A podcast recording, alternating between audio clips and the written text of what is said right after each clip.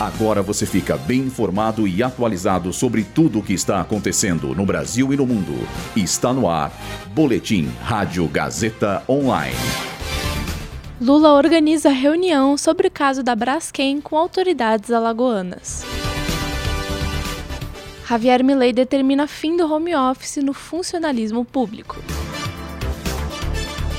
Governo federal prorroga Desenrola Brasil para até março. Eu sou Julia Lozano e essa é a primeira edição do Boletim Rádio Gazeta Online.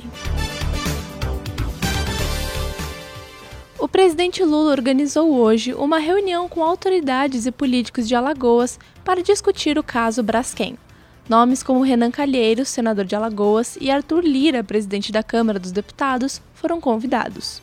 A discussão trata de uma mina de sal gema da Braskem que colapsou em Maceió, afundando o solo em alguns trechos da capital e fazendo com que a lagoa de Mundaú inundasse algumas áreas. O principal motivo da Assembleia é a compreensão da gravidade do problema por parte do presidente. Alguns dos tópicos abordados na reunião foram as dificuldades geradas aos pescadores locais e a crise de moradia decorrentes do afundamento. Além desse congresso no Palácio do Planalto, foi discutida a abertura de uma CPI para a investigação do caso Braskem.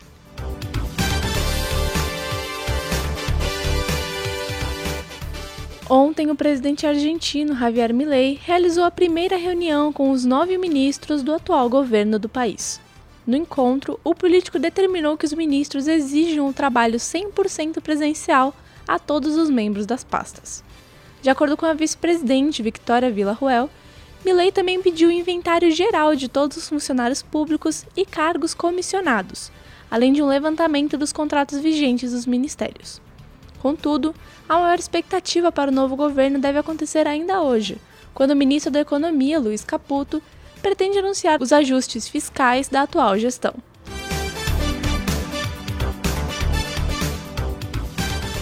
O governo federal prorrogou por mais três meses o programa Desenrola Brasil.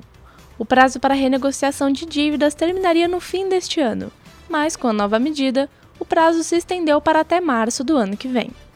Uma portaria do Ministério da Fazenda, publicada hoje, também alterou as regras referentes ao acesso ao sistema pela plataforma gov.br. Sendo assim, contas de nível ouro e prata podem fazer a renegociação para pagamento à vista ou parcelado.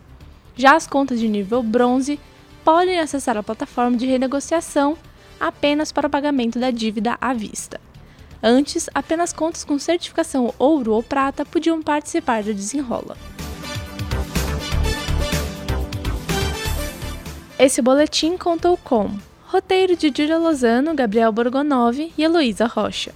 Suporte técnico de Agnoel Santiago. Supervisão técnica de Roberto Vilela. Supervisão pedagógica de Rogério Furlan.